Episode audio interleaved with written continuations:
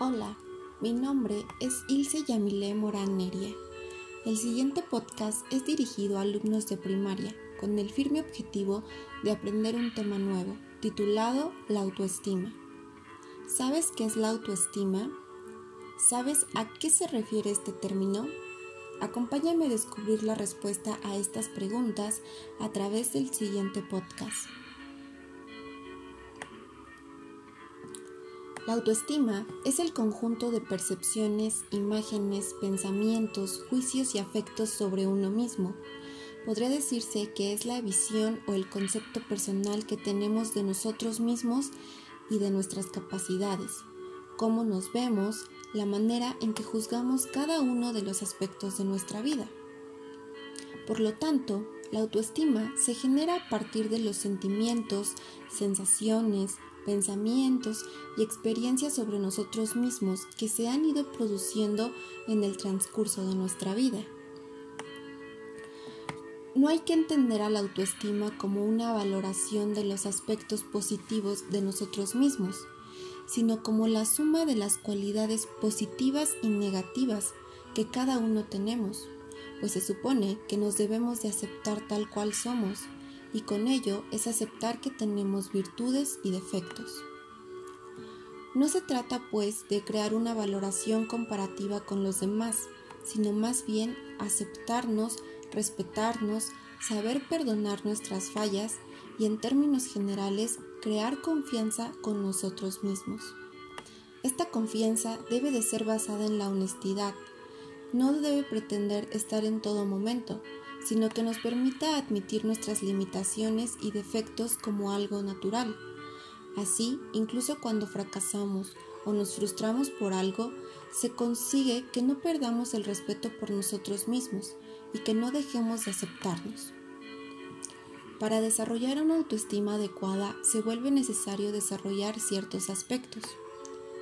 El primero es el autoconocimiento, es ser conscientes de nosotros mismos, nuestros deseos y necesidades, nuestros sentimientos, emociones, creencias y principios.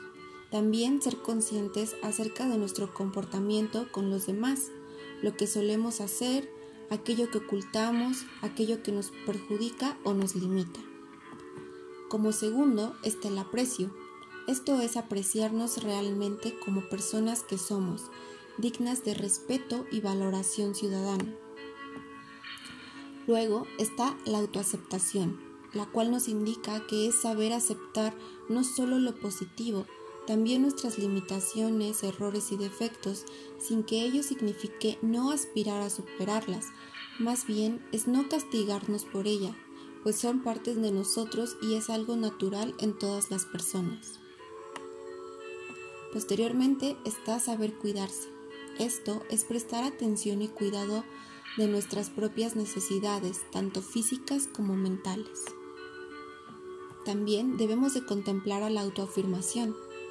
Si no nos conocemos, no sabremos qué hacer. Es por ello que debemos aceptarnos y querernos. Debemos de ser capaces de comunicar con claridad a los demás cuáles son nuestras necesidades, deseos, emociones y sentimientos. Por último, está la responsabilidad. Esta es para hacernos responsables de nuestra vida y bienestar, es decir, no esperar que otros solucionen los problemas o nos proporcionen la felicidad que anhelamos.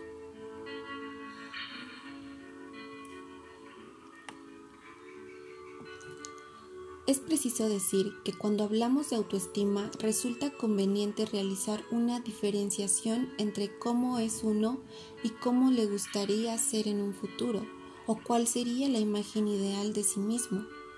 Cuando la diferencia entre la realidad y la idealización sobre uno mismo es muy grande, la persona encuentra dificultades en admirarse tal y como es, es decir, no se acepta a sí misma. Es por ello que aceptar los propios defectos, en lugar de ignorarlos, es una estrategia muy útil que nos facilitaría cambios, siempre y cuando se vean como algo natural, como algo que todo el mundo tiene. Por ello, debemos aceptarnos tal cual somos, hacer frente a nuestros errores y tratar de mejorarlos. La información anterior es rescatada desde el portal Psiquion, un portal de psicología online, desde el título La autoestima.